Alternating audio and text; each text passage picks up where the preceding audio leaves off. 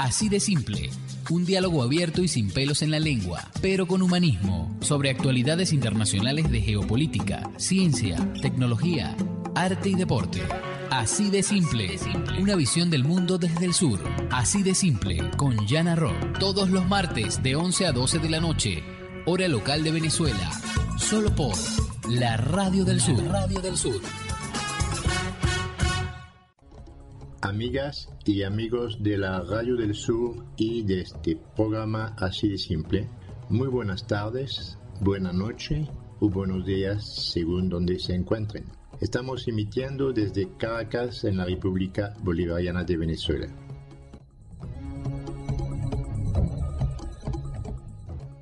Tenemos el placer de servirlos en la presidencia del Sistema Bolivariano de Radios, la licenciada Desiree Santos Amaral, en la coordinación general Daimi Peña, en la programación David Santos, en el departamento técnico y en los controles del máster Alejandro Pérez, en la cabina de grabación Ebert Castellano y quien les habla Jean Arro.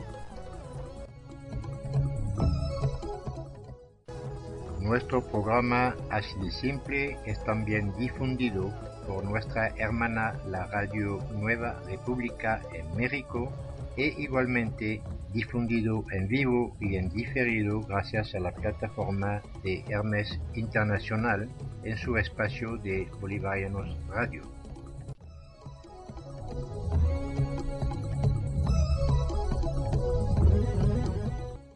Como siempre, muchas gracias a los que nos envían mensajes e informaciones.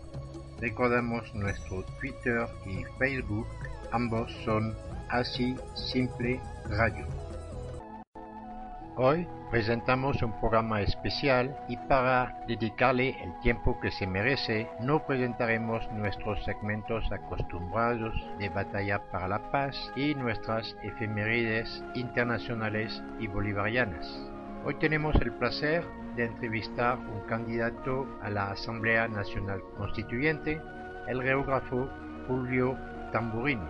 Para nuestros amigos del exterior tenemos que señalar que este candidato es para Chacao, un sector de Caracas que se destaca por violentas manifestaciones de la oposición venezolana y es un escenario prefabricado para algunos grandes medios internacionales que utilizan estas imágenes en el marco de la guerra mediática contra Venezuela. Para este programa vamos a utilizar como cortina musical una interpretación del cantante Chucho Rondon. La constituyente va.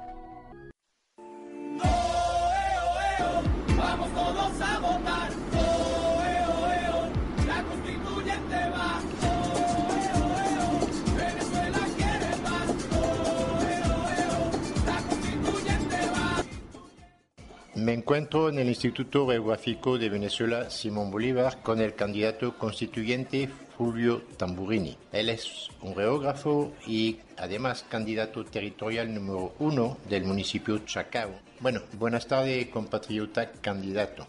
Buenas tardes, Jan. Bueno, contento y feliz de estar acá en esta oportunidad compartiendo contigo de las impresiones que tenemos sobre el proceso, sobre lo que está ocurriendo en Venezuela y lo que nos preocupa este, recibiendo el mundo, entendiendo que el mundo ha de recibir formación mucho más veraz de la que se tiene.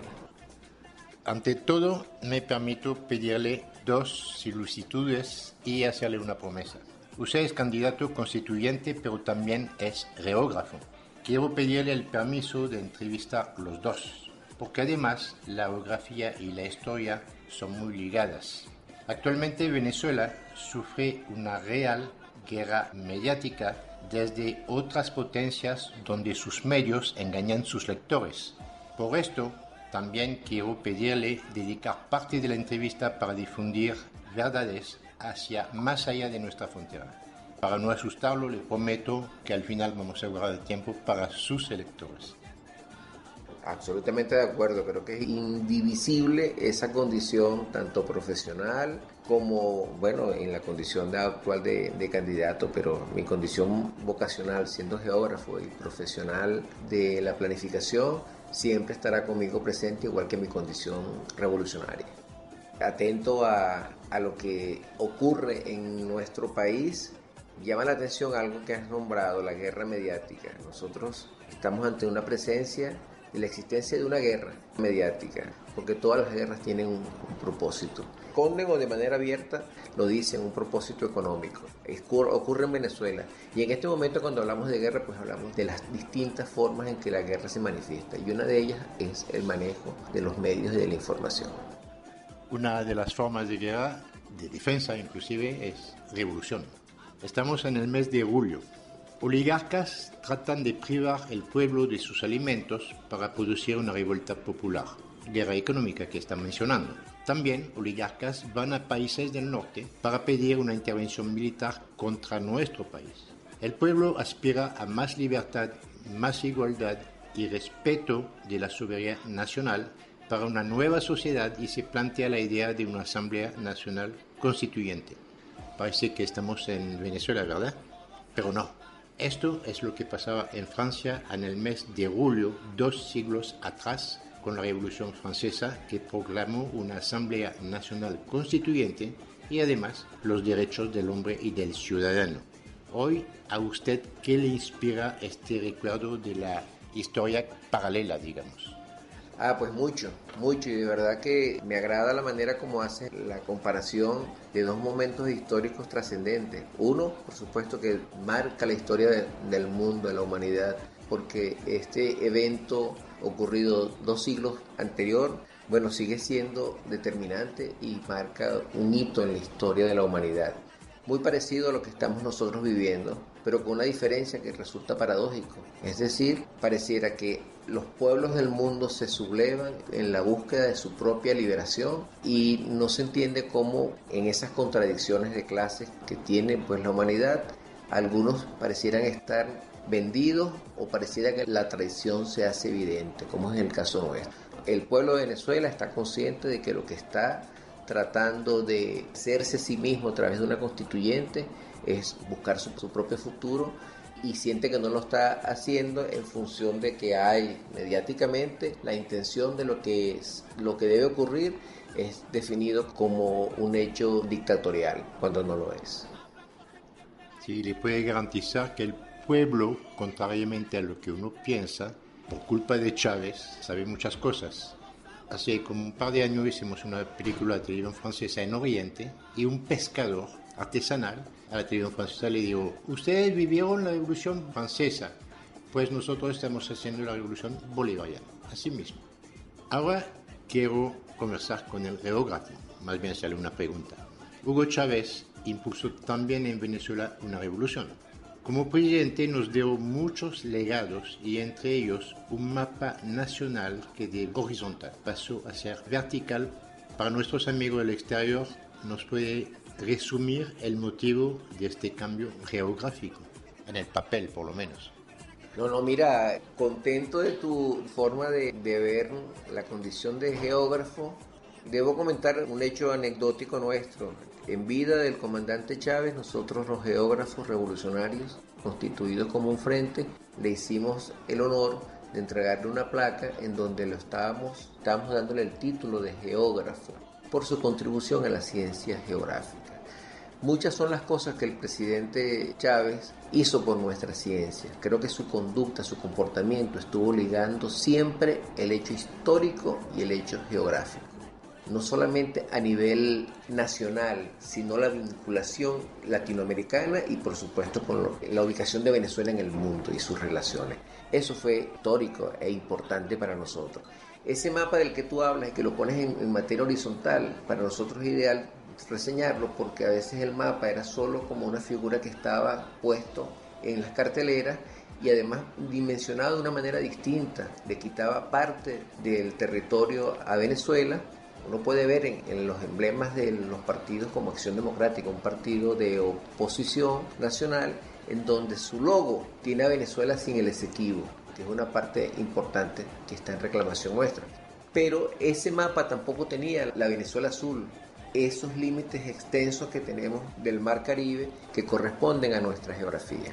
Y ese mapa horizontal que Chávez siempre estuvo consigo, donde rayaba y explicaba allí, hacía sus análisis espaciales de lo que debía ser el desarrollo territorial nuestro, hizo que nosotros sintiéramos que en efecto ese mapa lo transformó Hugo Chávez.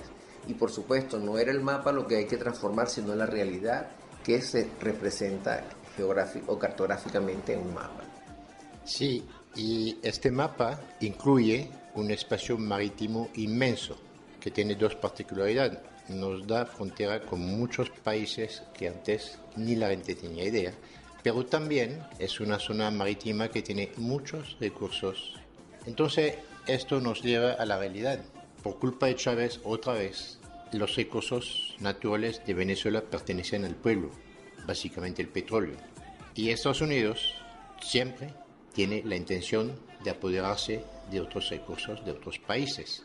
Esto en este momento será lo que explica inclusive la agresividad del presidente de Estados Unidos contra la misma constituyente.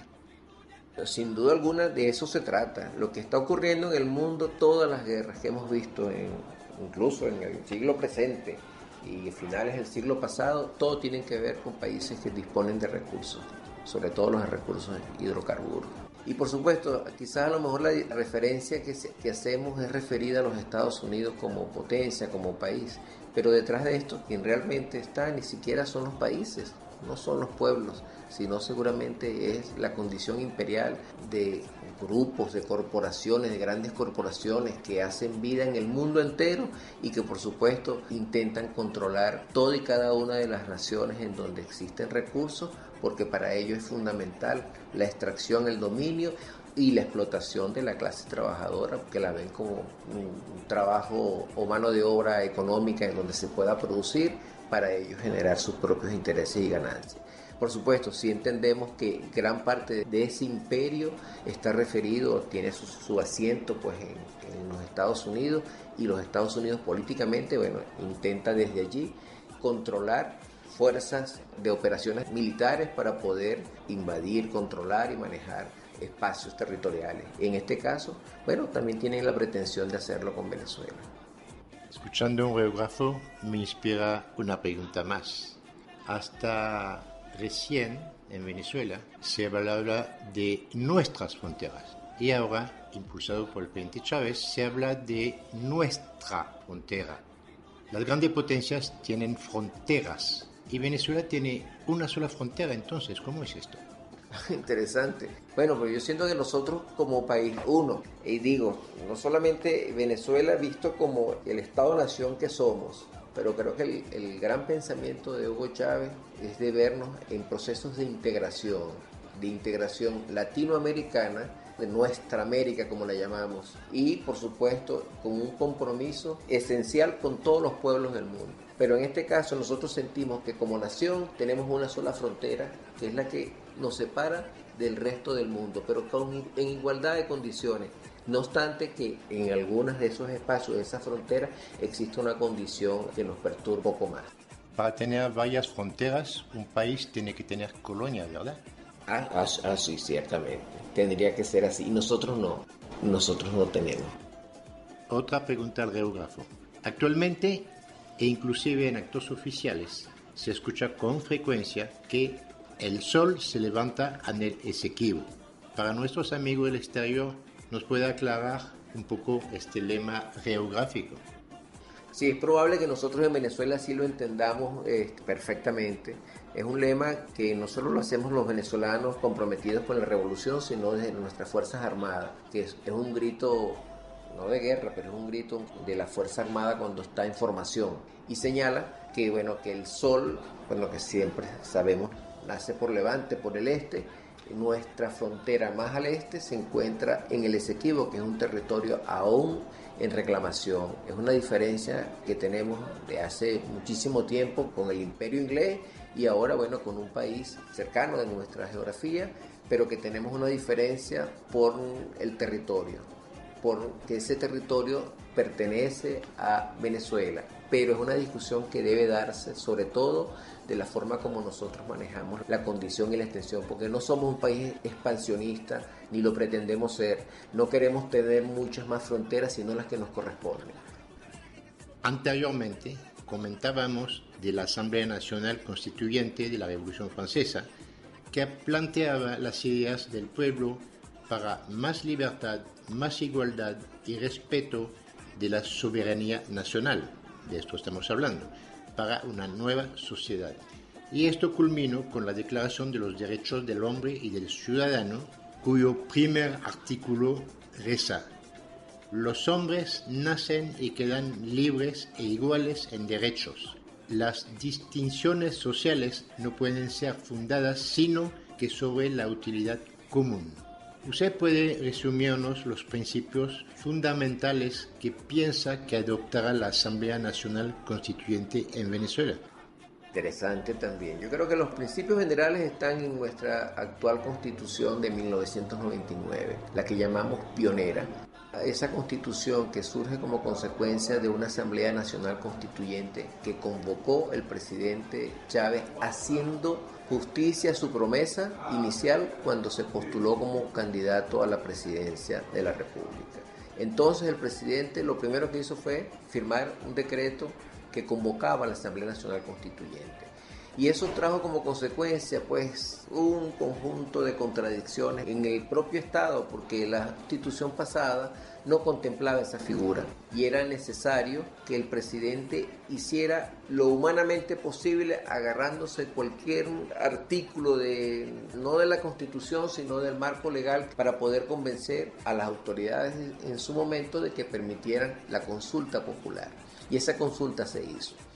Bueno, esos derechos que estaban en esa constitución fueron ampliados y ese Estado fue modificado. Se crearon otros poderes, ahora tenemos cinco poderes y se han levantado sobre la base de unos derechos que engrandecen aún más nuestra condición de venezolanos.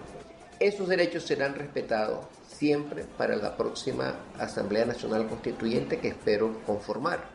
porque Esos derechos no podemos olvidarlo, todo lo contrario, mantenerlo y ahora incorporar nuevos derechos y deberes porque la convocatoria de una Asamblea Nacional Constituyente, según el artículo de la Constitución pionera, nos dice que nosotros estamos convocados para transformar el Estado.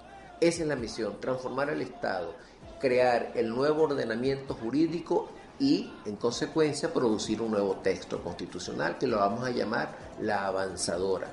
Porque, bueno, son términos que se corresponden con nuestro gentilicio, la avanzadora es la referencia a la mujer y la valentía y aquellas mujeres heroínas que han dado su vida por nuestras libertades y nos parece que ese sería el nombre que le corresponderá a esa constitución. Como lo he escuchado de otros candidatos, nos parece interesante decirlo así y sentimos que ese nuevo texto va a engrandecer aún más lo que contiene este primer texto del que estoy hablando, la constitución del 99. Bueno, yo quiero también que me explique, me saque de dudas sobre algunas confusiones que tengo sobre la política actual en Venezuela. La oposición, hace un tiempo, estaba pidiendo una constituyente, pero ahora no le gusta la constituyente. Entonces no entiendo muy bien esta situación. También se ha dicho que la oposición no quiere participar en la constituyente y no va a presentar candidatos, pero creo que sí hay candidatos. ¿Cuál es la situación un poco confusa de la oposición? Bueno, no tiene acostumbrado a confusiones, pero en esta es interesante aclararlo, ¿no? Bueno, fíjate, parto por decirte que este gran debate que significa la Asamblea Nacional Constituyente, ah, ojalá ocurriera en el mundo entero y ocurriera en otros países, que el pueblo se organice en torno a la figura que nosotros denominamos Asamblea Nacional Constituyente, bueno, para debatir las condiciones de su propio Estado en función de su tradición, su historia y el porvenir que quieren diseñar.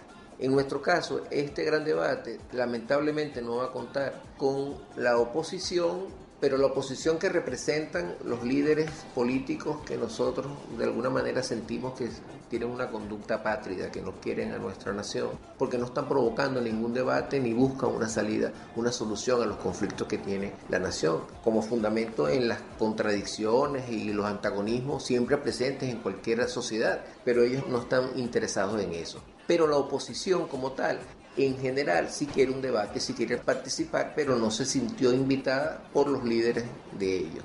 Pero otra oposición hace vida y participa y seguramente va a estar presente en ese debate. Pero no son aquellos líderes de oposición que estén allí presentes. Pero me decías algo que me parece interesante, porque cuando uno hace el recuento de lo que ha querido la oposición a través de sus líderes más representativos, de esos que te hablaba hace rato como apátridas, ellos se han planteado siempre soluciones que no las cumplen. Han intentado varias actividades para poder lograr derrocar al presidente, no por vía democrática, sino por la vía compulsiva. Y por supuesto, la Asamblea Nacional Constituyente en algún momento ellos la abrazaron como una posibilidad, pero en función de que sienten que allí no tienen la posibilidad de transformarla. Y lo otro, a ellos no les interesa que el Estado mejore, lo que les interesa es abolir un gobierno y el gobierno no es el Estado. Ellos necesitan es acabar con el gobierno, incluso yo creo que tienen la pretensión de acabar con la constitución pionera, porque para ellos esa constitución es una contradicción de hecho con sus aspiraciones de clase y por supuesto con las pretensiones que tienen en conjunto con el imperio. Claro que quieren acabar con esta constitución que le quito la posibilidad de vender el petróleo y las empresas petroleras venezolanas. Ahí das en el clavo, esa es una razón, por ejemplo. Vamos todos a votar. La constituyente va. Seguimos con la oposición. Ahora, si tienen candidatos, bienvenidos, porque un sistema democrático es muy bueno en la oposición. La oposición permite, si es honesta, de señalar errores, de rectificar errores. Así que yo recibo como una buena noticia saber que va a haber en la constituyente unos opositores. No hablo de traidores al país, hablo de opositores que tienen todo el derecho, tienen otra opinión. Está bien, bienvenidos, pienso, y le van a ser muy útiles a ustedes. Excelente, porque además creo que el debate se enriquece cuando existen posiciones que deben ser discutidas y debatidas. En el lapso de lo que le corresponde a la Asamblea Nacional Constituyente, producir cambios, debe examinar cómo está funcionando el Estado, cómo están articuladas las ramas del poder público, nacional, regional, local, y cómo se articulan con el poder, lo que llamamos nosotros el poder popular. Es decir, ese poder primario, que significa el pueblo donde reside la soberanía, ese poder debe estar presente y articulado con todas las ramas del poder público nacional.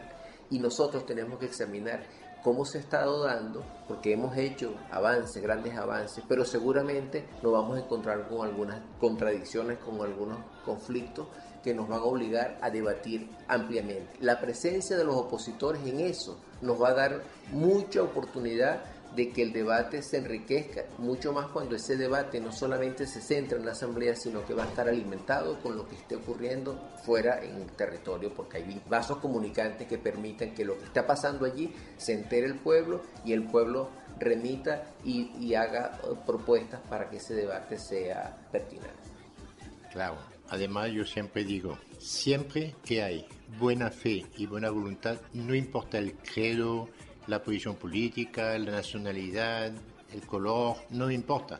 Buena fe y buena voluntad es suficiente. Siempre se puede entender con la gente así.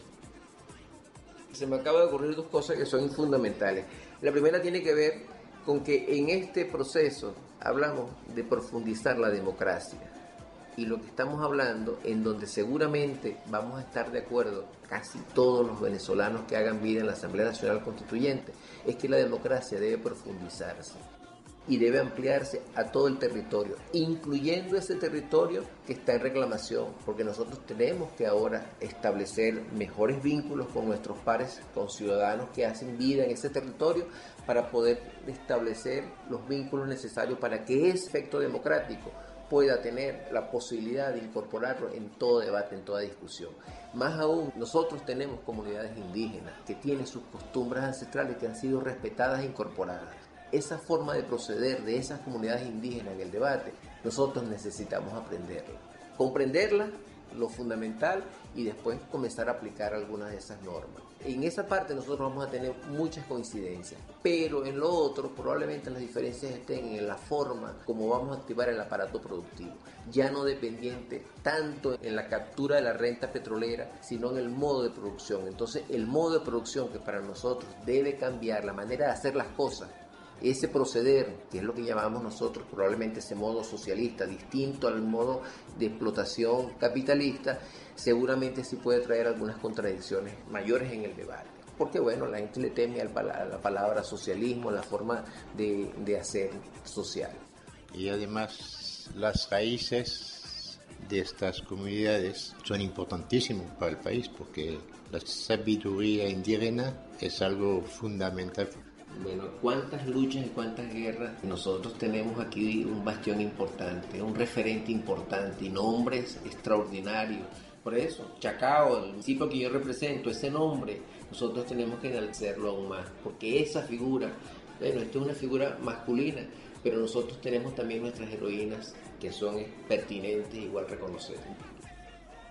Otra situación que me tiene un poco confuso cuando escucho inclusive compatriotas que se dicen chavistas es la siguiente. Los revolucionarios andamos en un sendero que nos trazó Hugo Chávez y donde aparece la constituyente que ahora le tocó impulsar al presidente Maduro. Los revolucionarios se presentan como chavistas generalmente. La última voluntad del presidente Chávez ha sido de pedirnos apoyar a Nicolás Maduro. Esto claro como la luna. Sin embargo, da la impresión que la constituyente es un tema de debate, lo que en sí está bien, porque el debate es una base de la democracia. Pero, y esto es una opinión muy personal, creo que en este momento no se trata de debatir puntos de la constituyente, sino que de votar por diputados para fundar esta Asamblea Nacional Constituyente y será solo una vez fundada que debe llegar el tiempo del debate. Así que vamos a votar básicamente por la constituyente a través de nuestros candidatos. Así que creo que todo revolucionario y chavista, de verdad, no debe tener la menor duda si votar o no votar. Su voto es su apoyo a una idea de Chávez y respeto a su última voluntad en apoyar a Maduro, que hoy ejecuta esta idea. ¿Me equivoco en esto o es así? Bueno, no, siento que te equivocas, creo que tienes una buena lectura de lo que ha de ser. En principio, bueno, cuando hace referencia sobre el chavismo, yo creo que nosotros tenemos que tener claro, a pesar de que los revolucionarios sentimos que gracias a que hubo una persona llamada Hugo Chávez, que bueno, que en su poco tiempo de vida, porque pareciera que esos años fueron sí, muy intensos, como que con mucha prisa, y ahora comprendemos por qué la prisa, porque bueno, por razones que aún no están claras. Hay de los que creemos que al comandante Chávez pues lo eliminan y lo hicieron de una manera de mucha cirugía. Pero en todo caso, ese pensamiento, ese hombre creó, que habló mucho, que dijo mucho, que hizo mucho, creó una forma de pensamiento hace mucho tiempo. Dijo, llego al convencimiento de que solo el socialismo es la alternativa al capitalismo y comenzó a producir y a inducir hacia una nueva forma de pensamiento que él denominaba socialismo del siglo XXI. Y sobre eso ahora mucha gente en el mundo ha escrito y es parte de lo que nos corresponde hacer. Si Chávez entendía que a través del socialismo podíamos alcanzar ese mar de la suprema felicidad social que aspiramos, que viva la sociedad entera, no solamente de Venezuela, sino del planeta en general, si nosotros sentimos que eso era, entonces el chavismo confluye en el socialismo. Y el socialismo es la condición de todo revolucionario en este momento. Por supuesto, el nuestro tiene unas raíces importantes porque no solamente son las cuatro raíces de las que hacía referencia el comandante Chávez, las raíces de Simón Bolívar, por ejemplo, que salió a libertar el mundo, no a conquistarlo ni a anexionarlo, sino a liberarlo de fuerzas que lo oprimían a las sociedades que hacían vida en esos territorios. Pero el presidente Chávez nos da una lectura de que al mundo hay que transformarlo y solo acabando con el imperialismo, acabando con el capitalismo, es decir, darnos una oportunidad y una forma de vida que nos permita unirnos como sociedades que hacen vida con todo el planeta. Y por eso en las lecturas de Chávez vemos en sus planes hace referencia a la integración, hace referencia a la protección del medio ambiente, hace referencia al cuido del planeta, porque de nada nos sirve tener nosotros un pedazo protegido cuando el resto del mundo se está acabando. Y eso lo estamos viendo, lo estamos observando con gran preocupación. De hecho, recientemente en Francia vimos como el presidente de Estados Unidos pues negó la posibilidad de firmar un acuerdo que es vital para el mundo y él se niega a firmarlo en unas condiciones en donde el mundo entero debería reclamarle y decirle no es posible porque tú no puedes oponerte a lo que las sociedades enteras están reclamando. Pero eso tiene que ver un poco con esta parte que decía. La otra parte que me parece más doméstica, que tiene que ver con lo de la constituyente y la discusión que hacemos, es que en efecto nosotros deberíamos ahora, entendiendo de que la gran mayoría de la población venezolana va a participar en la constituyente, eso es un hecho histórico, no van a participar aquellos que estén suscribiendo un acuerdo contrario a la patria, que son los opositores, a pesar de que es una población importante en cantidad, será minoría respecto a lo que vamos a hacer. Y lamento que ellos no participen enteramente en esto, porque a lo mejor ya incluso en el debate para la propaganda electoral estuviésemos debatiendo sobre los dos modelos o las dos maneras de ver el mundo distinto entre opositores y nosotros. Pero esa referencia que hace sobre los candidatos, más que hablar sobre los temas que debe llevar la constituyente, sería interesante que nosotros la, la examináramos porque al fin y al cabo todos estamos comprometidos con que esa constituyente debe ser el gran debate. Y cuando esté conformada es cuando debemos nutrirla de todo y cada uno de los elementos que deben estar presentes en el debate. Usted es candidato territorial número uno del municipio Chacao. Ya hablamos de Chacao, lo que es Chacao. ¿Nos puede detallar cuáles son exactamente los votantes que puede votar para usted? Los que nos escuchan y que realmente puede darle su voto. Bueno, seguramente una referencia importante que vale para el mundo el mundo que está pendiente de nosotros. Chacao es el municipio quizás más pequeño de los 335 municipios que tenemos, pero es el municipio que tiene mayor densidad de población. Apenas son 13 kilómetros cuadrados de, territorio y existe seguramente una densidad de 5.000 habitantes por kilómetro cuadrado, es decir, es una densidad bastante alta si la comparamos con el resto del territorio. Es un municipio urbano, enteramente urbano con un perfil urbano de gran proporción, muchos edificios, gran altura, con complejos usos que interactúan entre ellos, financieros, de banca, pero también hay el uso residencial. Y ese uso residencial que determina la presencia nuestra en ese municipio hace que la población sea además muy diversa. A pesar de que tiene un nombre genuino de un indígena nuestro, Chacao, la población que hace vida allí por lo general no es de Chacao. Hay de múltiples orígenes, sobre todo europeos, colonias eh, españolas, portuguesas, italianas, que hacen vida allí. Gente que tendrá 20, 30, 40, 50, 60 años viviendo allí, pero que no nació allí, sino que probablemente de origen distinto. Pero ahí también existe una población muy arrinconada en sectores populares que llamamos nosotros barrios y esa población con toda seguridad va a salir a votar. Esa población que se siente aún que no ha recibido algunos beneficios que como solemos hacer nosotros en este proceso, entregarle una vivienda que dignifique su condición humana y probablemente no allí, sino en otras áreas en donde pueda sentir la comodidad que no tiene en este momento y poder hacer uso de todos los servicios. Pero en la población urbana en general existen muchos profesionales, muchos técnicos, muchas personas que hacen vida política en las instituciones del Estado, que son empresarios y emprendedores, esa población que está aspirando que personas como en, mi caso profesionales, gente que tiene la vocación y la intención de servicio y la preocupación o la ocupación del Estado y de mejorar toda la forma como se ha venido dando, con un sentido crítico probablemente sean las personas que pudieran animarse a votar por una candidatura como la que yo estoy mostrando. Bueno, mañana, ojalá, sea diputado de la Asamblea Nacional Constituyente. ¿Cuál va a ser sus primeras acciones? Concretas? Sí, bueno, la primera es agradecer al público en general, aquellas personas que participaron de nosotros, con nosotros en este proceso, felicitar al pueblo venezolano por ese gran acto que se va a dar y sobre todo a aquellos camaradas y compañeros que voten por mí y por las otras opciones que forman parte del padrón electoral. Pero yo creo que lo primero que hacer es ponernos a la orden para que en las primeras de cambio, cuando nos concentremos como Asamblea Nacional Constituyente, definamos qué medidas vamos a hacer. Primero, cómo nos vamos a organizar. Es fundamental. Yo creo que en este proceso importa saber que va un representante por cada unidad de territorio, llámese en este caso municipios, va uno territorial, pero los sectores también tienen participación, que son bueno, trabajadores, que son personas con discapacidad, que son comunitarios y comunitarias, estudiantes, en fin, hay varios sectores. Esos sectores yo siento que deben estar representados en la Junta que dirija la Asamblea Nacional Constituyente. Luego habrán algunas acciones que tomar de inmediato porque estamos interesados en producir paz y no guerra. A la guerra hay que combatirla, pero de manera inteligente desde lo que dice el pueblo ya constituido en una asamblea, tiene que comenzar a tomar medidas que permitan rápidamente accionar para acabar con esta situación que está pasando de guerra en municipios, en áreas concretas como el municipio de Chacao. Menos del 1% del territorio nacional. Ahí tendríamos nosotros que rápidamente hacer.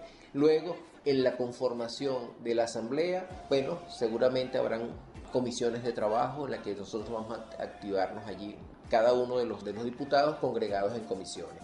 Pero la articulación que tengo yo con el poder popular a través de lo que hemos hecho Comité Constituyentes del Pueblo, esa vinculación no se pierde, puesto que nosotros vamos a recibir siempre información de ellos y vamos a tener que informar de los avances que se estén dando en la constituyente. En general es eso. Un geógrafo en una Asamblea Nacional Constituyente. ¿Qué representa para usted?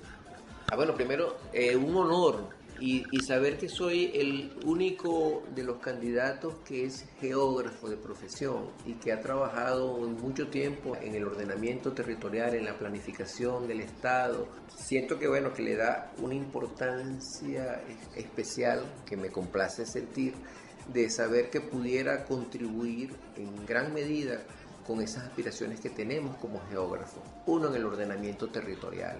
Esa fue una aspiración que el comandante Chávez no pudo materializar. Él siempre se reservó cuando hizo las leyes habilitantes. Él quiso que la ley de ordenación del territorio, él mismo poder producirla. Pero bueno, no tuvo el tiempo, recibió muchos proyectos, muchos papeles de trabajo. Conozco colegas que muy cercano a él le hicieron llegar esos papeles y parte de esa idea de transformación de las leyes de ordenamiento, tanto del territorio nacional como del ámbito urbano, no pudieron materializarse. Nosotros tenemos mucho que apostar allí y sobre todo porque esta constitución, en esa promesa que el comandante Chávez nos hizo de hacia un Estado comunal, es posible que nosotros en esos títulos de la constitución que hace sobre eh, la forma como se integra el Estado venezolano, a mí por ejemplo no me gusta que el artículo dice Venezuela se divide en, yo prefiero que se diga, se conforma, se integra por unidades menores a unidades mayores, pero es un concepto de integración y no de división.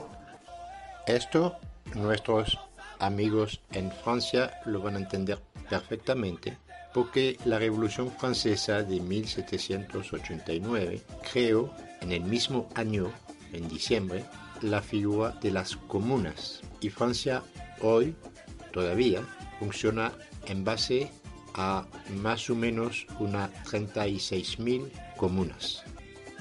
Ah, excelente. A nosotros eso es realmente lo que nos interesa. Aquí hay un concepto que se llama toparquía, que el comandante Chávez lo trae de Simón Rodríguez, una de esas cuatro raíces nuestras. Y Simón Rodríguez decía que la toparquía, que es el gobierno del sitio, del lugar, que cada sitio tiene que darse su propio gobierno y de esa forma ir integrando un gobierno federal que permita decir, bueno, aquí está el Estado-Nación conformado por pequeños espacios que son autorregulados. Nosotros tenemos que abandonar esa vieja idea que desde Caracas regulamos lo que ocurra en la periferia. Nosotros tenemos que olvidar eso y solamente para las cosas grandes, bueno, tener una visión, una política gran nacional, pero que cada sitio, cada comuna por agregación va determinando y buscando su manera de gobernar. y sobre manera de gobernar para nuestra audiencia del exterior. Hay algo muy interesante que quiero también tener su opinión. Me di cuenta que la gente del exterior no le han dicho, no saben, no han visto y aquí no todos lo han visto tampoco. El presidente Chávez, hablando de socialismo y capitalismo, ha hecho algo excepcional en Venezuela. En paz, y repito, en paz, sin agresiones, sin matar a nadie, en paz. Ha logrado que aquí durante todo el tiempo del presidente Chávez han cohabitado el socialismo y el capitalismo. Porque se introdujo para el pueblo el socialismo, pero los capitalistas siguiendo viviendo muy bien aquí, haciendo sus negocios tranquilos, y esto se refleja en algo para mí que es extraordinario. Cada tiempo de vacaciones en Venezuela no había ni un cupo en los aviones porque todo el mundo salía del país para ir a Miami y todo esto. Entonces ellos decían, ya los capitalistas están logrando escaparse de la dictadura que denuncian. Pero cuando terminaban las vacaciones todos regresaban aquí. Y entonces dije, bueno, pues son masoquistas. Han logrado escapar de la dictadura, pero regresan. ¿Por qué? Sí, bueno, yo de ti he aprendido cosas también en, la lectura que he hecho y en el seguimiento de programas he visto además es esa distinción que has hecho de lo que ocurrió hace dos siglos con lo que está ocurriendo en Venezuela. Eso que te parece, y además creo que hiciste una cita en estos días de, de un chino que digo, todavía no hemos, ¿cómo dices? Ah, cuando le preguntaron a Chun Lei. Para entonces el mandatario de China. 180 años después de la Revolución Francesa le preguntaron cuál era su opinión sobre la influencia de la Revolución Francesa en el mundo. y él dijo que no, es demasiado temprano para hablar de esto. Demasiado temprano para hablar de esto. Entonces, imagínate en, este caso lo que está ocurriendo. Nosotros tenemos muchísimos años de dominación. Dos, la renta petrolera, la captura de la renta petrolera y vivir de ellos nos ha hecho muchísimo daño porque nos ha atrofiado como que si no utilizáramos la mano izquierda nunca y ahora nos vemos obligados a usarla. Entonces es un proceso de aprendizaje. Esa mano izquierda, esa mano derecha que decimos nosotros es la clase trabajadora. Tenemos rápidamente que formarnos, prepararnos para producir nuestros bienes, para producir nuestros servicios de un modo distinto el modo no puede ser la explotación de uno por otro, la captura, el engaño, la mentira, la manera fácil de conseguir el dinero. Nosotros tenemos que darle justo valor a la fuerza laboral y al trabajo. Ir a este mundo, sentir que uno se desplaza por los llanos, por los Andes, por la gran sabana, por nuestro litoral inmenso, por nuestras playas, por nuestras cordilleras y sentir a nuestra gente, a nuestros coterráneos, en la manera de, darnos. Eso es extraordinario. Y ustedes, nacidos en otras latitudes, pero que hacen vida en Venezuela, admiran y aprecian mucho esto, porque sienten que nosotros somos un corazón abierto. Y es lo que yo uso a veces como eslogan. Yo como Fito Paje digo, yo vengo a aportar mi corazón. Yo traigo mi corazón para, para juntar voluntades a fin de construir y modificar el nuevo Estado que queremos. Chávez nos dio el corazón de la patria. El corazón que sigue. Bueno, le agradezco muchísimo esta entrevista. Para concluirla me voy a permitir una osadilla. Le voy a obsequiar un manual para que pueda, como diputado de la Asamblea Nacional Constituyente, haga bien su trabajo. Le voy a entregar un libro titulado Los siete pecados de Hugo Chávez.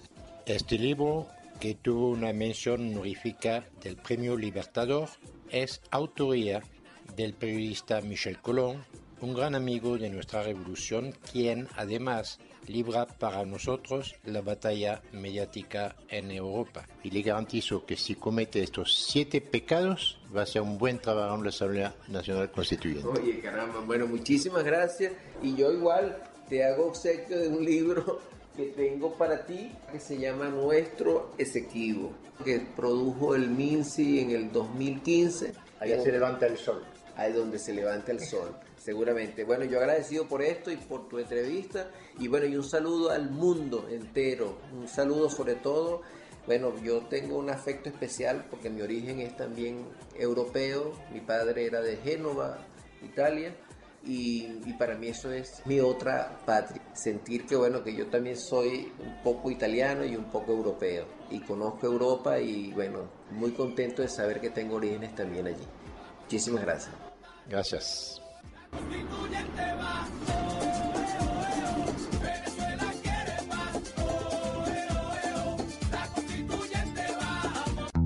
La Radio del Sur presentó Así de Simple, algunos latidos de la patria grande y del mundo.